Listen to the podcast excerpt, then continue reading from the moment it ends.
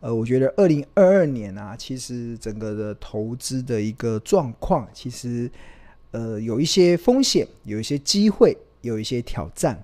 那当然，这些不管是风险、机会或挑战，庆隆认为其实都可以透过财报分析来去完美的诠释，完美的诠释二零二二年所有的投资人会面临到的一些状况。那这个财报分析，那二零二二年会有什么样子的一个状况？其实最主要有两个部分，一个就是上半年会有升息的风暴，那下半年可能电子产业会开始面临所谓的库存的风暴，就是很多的电子产业现在目前的库存满出来了，对吧？那接下来就真的会影响到业绩的一些表现。那谈到了这个财报分析啊，其实。呃，庆隆认为有一个非常简单的公式，其实可以帮助大家去做一个判断。那这个公式其实就是 EPS 乘上本益比的倍数，会得出合理的和得出股价嘛。这个是我们过去大家非常常常看到、听见的一种财报公式。换言之，假设有一家公司，它的每股税后净利是十块钱，然后它的本益比的倍数是十倍。那十乘上十，那它的股价就是一百块。换言之，其实你从这个公式来看呢、啊，会影响股价有两个因素，一个就是 EPS，一个就是本益比。那如果 EPS 上升，本益比不变的情况之下，股价也会上升。反之，如果 EPS 下降，本益比不变的情况之下，股价就会下降。那当然，本益比上跟下也会造成股价的上跟下。所以这个公式其实基本上就是一个财报在解释股价的一个一种方式。那当然，我刚才有提到说，今年的一个状况会用这个财报公司可以完美的诠释。那主要的分为两个部分，就是我们刚才所讲的，呃，上半年的升息跟下半年的库存，那皆都会影响这个公式里面的 EPS 跟本益比的状况。那首先先来看的就是这个美国升息嘛，美国今年看起来联准会应该会升息十五码，目前是一个大家普遍的共识。那升息十五码，它会影响什么？会影响本益比，会影响本益比。所以换言之，按照我们刚刚的公式，不是如果 EPS 十块，本益比十倍，那股价是一百嘛？但是今年会升息，今年也会升息十五码情况之下，本益比会被下修。二十五 percent，如果以十五码的情况下会下修到二十五 percent，所以它本益比倍数会从十倍下降到七点五倍。所以换言之，即使是相同的 EPS，那它的股价也会从一百掉到七十五块。这就是今年上半年大家所经历的升息风暴。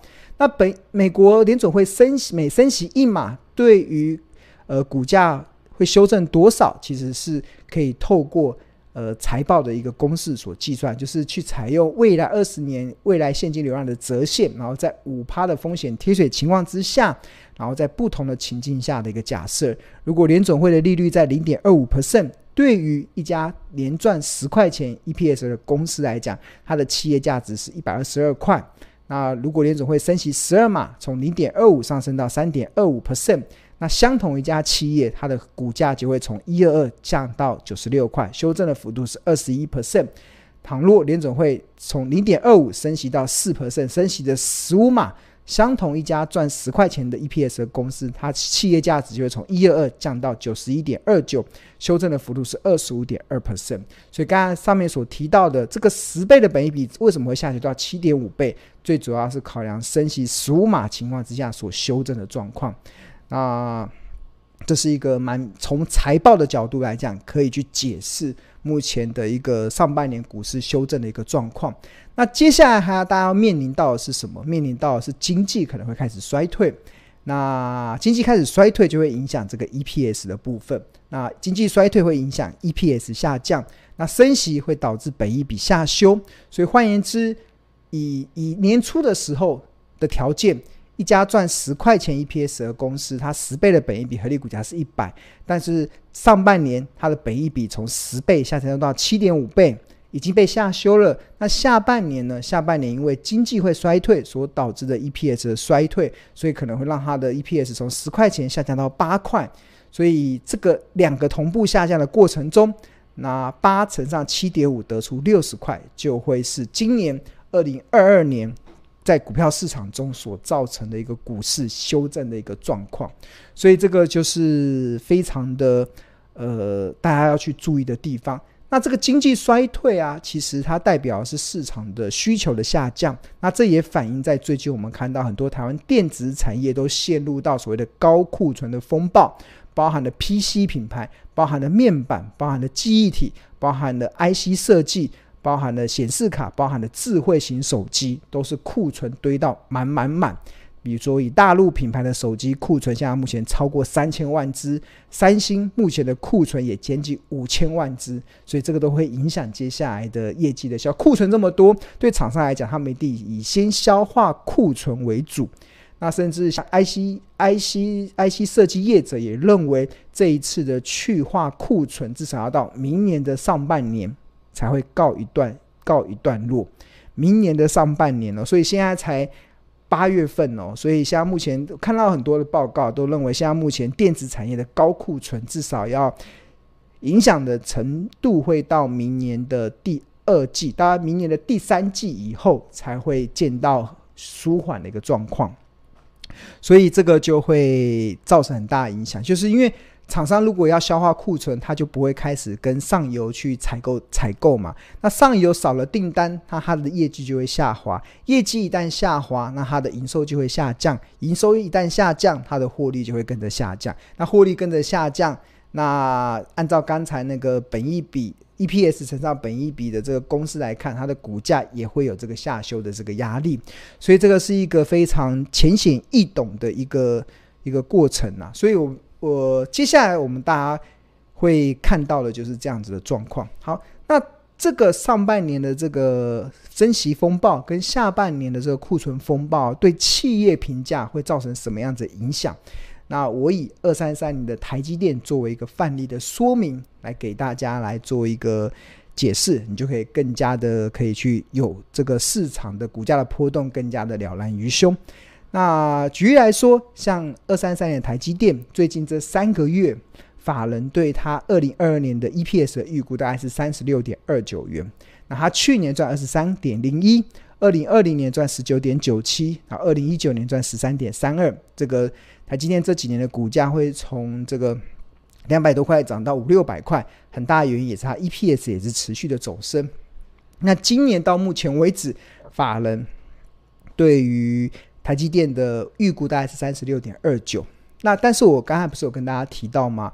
就是呃下半年会开始经历库存风暴。那这库存风暴包含了。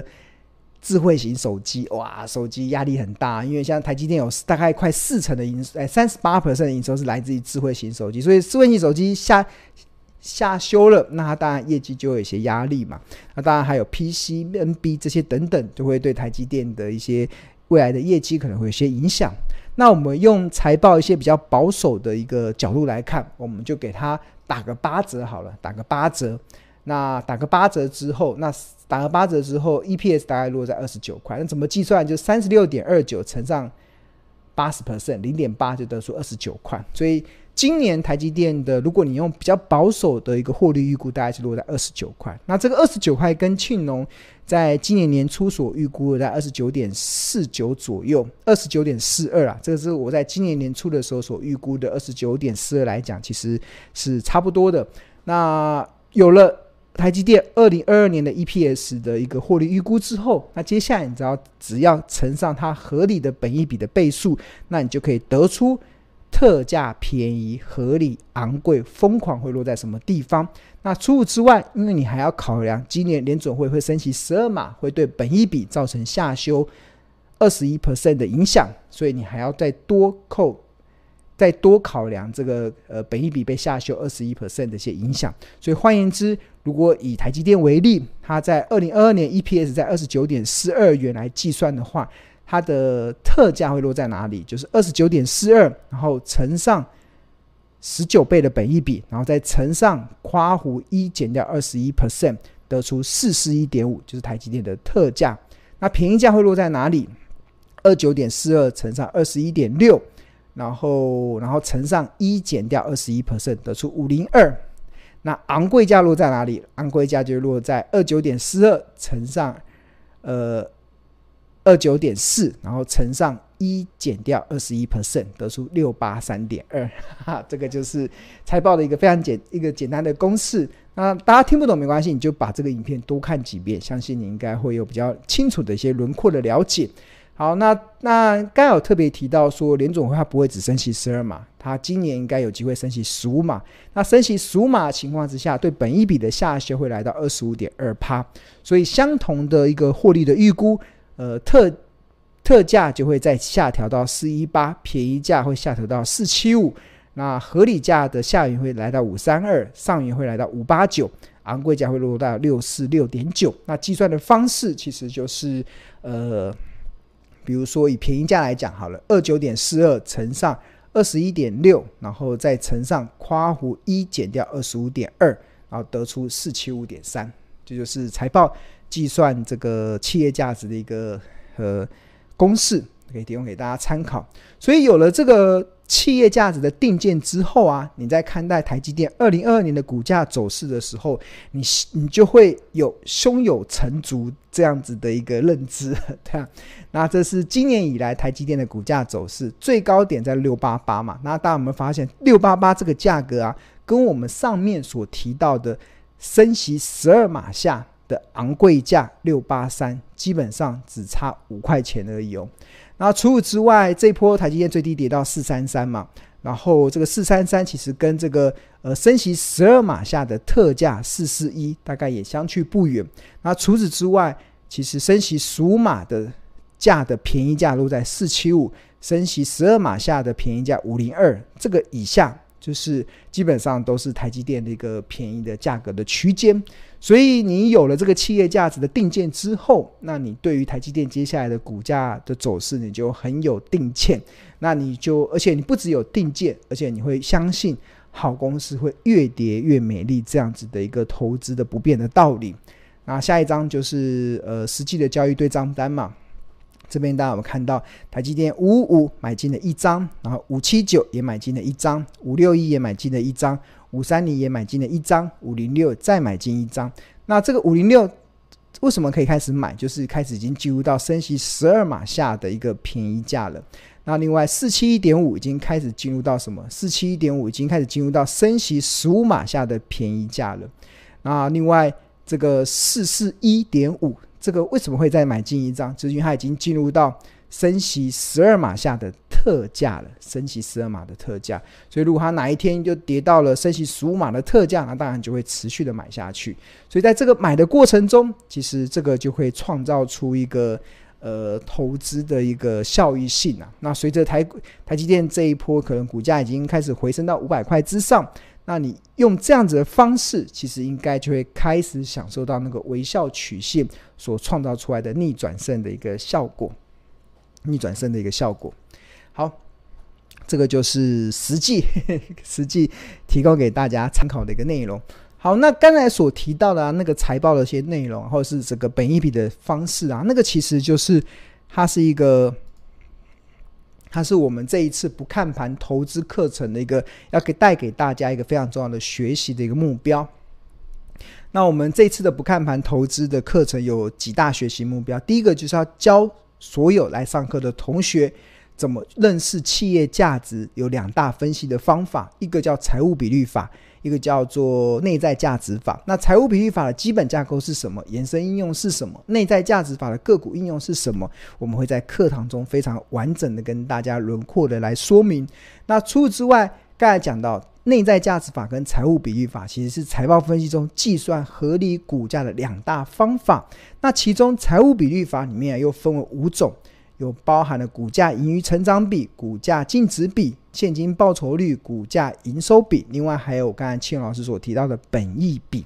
那本益比啊，这一次的课程我会花超过三小时的课程教大家讲本益比，大家有没有觉得很压抑？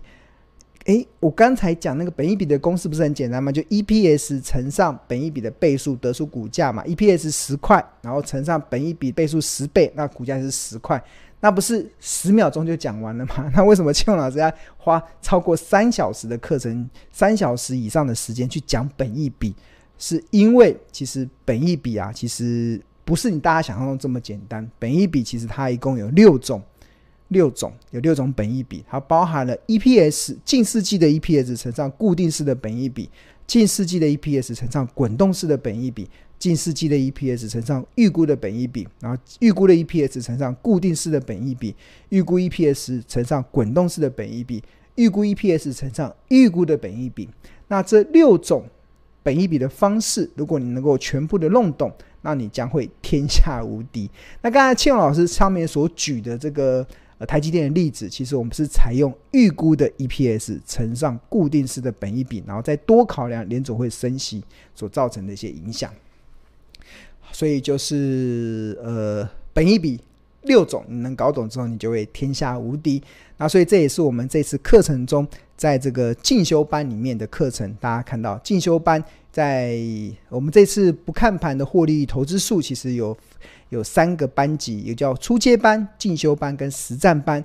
那其中进修班的第一堂课，就在十一月五号的礼拜六这这个三小时的课程中，主要的重心就是教大家怎么弄懂六种的本意比，因为你只有弄懂六种的本意比，你将可以天下无敌，对吧？这个这课程也是诚挚的推荐给大家。那我觉得一年我就是开这么一次课程，所以也希望能够帮助大家在这个投资的路上能够更快的进入状况，更快的进入状况。好，那这个课程就是呃呃，如果是 APP 的用户就可以打八折，那如果三堂合购就可以直接打七折，然后可以呃一次险省超过八千。八千一百块，八千一百块，对，好，非常物超所值的课程，我会把我所知道的教导给大家。好，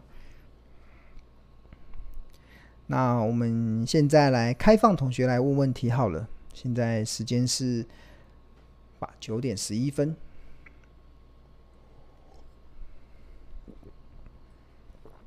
好，我来稍微讲一下哈，我们这个课程的。内容就是刚才有提到这进修班嘛，本益比。那接下来我会在后续的一些内容告诉大家，其实掌握股价净值比，可以你会发现，其实很多的股票在评价上都不会有太大的难处。那另外刚才有提到这个 PEG 嘛，这个股价盈余成长比这个部分，其实也是刚才看到财务比率法，财务比率法有五种嘛，五种。那本益比其实我们要花三小时的时间上。股价净值比也会花三小时的时间上，另外还有股价盈余成长比，这个是股神指标哦，这个从英国股神所延延伸出来的一个财务指标。大家只有听过美国股神嘛？那应该大家不知道英国股神他提出的一个影响，后来在投资界非常重要的一个指标，叫做股价盈余成长比。那这个后来被这个彼得林去发扬光大。对，那这个这个我们在。进修班的课程中，其实就在教导这个。那那第四堂课，巴菲特的企业评价模式，主要的就是教大家就是这个呃内在价值法。内在价值法，那内在价值法这个的部分，也是也是刚才所提到的这张图的一个核心哦，就是为什么升联准会每升息一码，会对企业价值造成多少的修正？这个财报公式是什么？这财报公式其实就是内在价值法所教导出、所试算出来的。那这就是采用未来二十年的未来现金流量折现。那我们的课程中会有这个庆荣老师会整理出我所整理的 Excel 表。那大家其实刚刚才上面所讲的这个财报的这些计算的方式，大家觉得哇，好复杂，好复杂。其实不会很复杂，因为我们上我们的课的人他都会。有这个倩老师会分享我的 Excel 表，就会把这个 Excel 表设计好之后，那你只要懂得去哪里查询相关的数字，比如说你要知道去哪里查询 EPS 是什么，你要知道哪里去查询这个呃，应该说税后净利率是什么，你要知道去哪里查询公司的股本是什么，那你只要把这数字输入到 Excel 表里面。那答案就会出来，答案就会出来，对吧？所以这个呃，一边 Excel 表就是我们这课程中会一个非常重要的分享给大家的一个一个藏宝图啦。那那但是你会使用这 Excel 啊，必须你要先看懂财报。那所以我们才会有这个初阶班的课程。初阶班的课程就是教大家认识一些财报的基本概念。那基本上你这样子进入到进修班的时候，才不会无煞煞，才不会无煞煞。然后很多东西都不搞得不是很懂。那最后的实战班就是我们一些呃实战的一个教学的一个过程。好，所以呃，就诚挚的推荐大家来把握。那第一堂课会在呃，第一堂课会在十月八号开课，然后隔两周，隔两周一堂，隔两周一次。然后初阶班会在十月，进修班会在十一到十二月，然后实战班会在明年的一月份。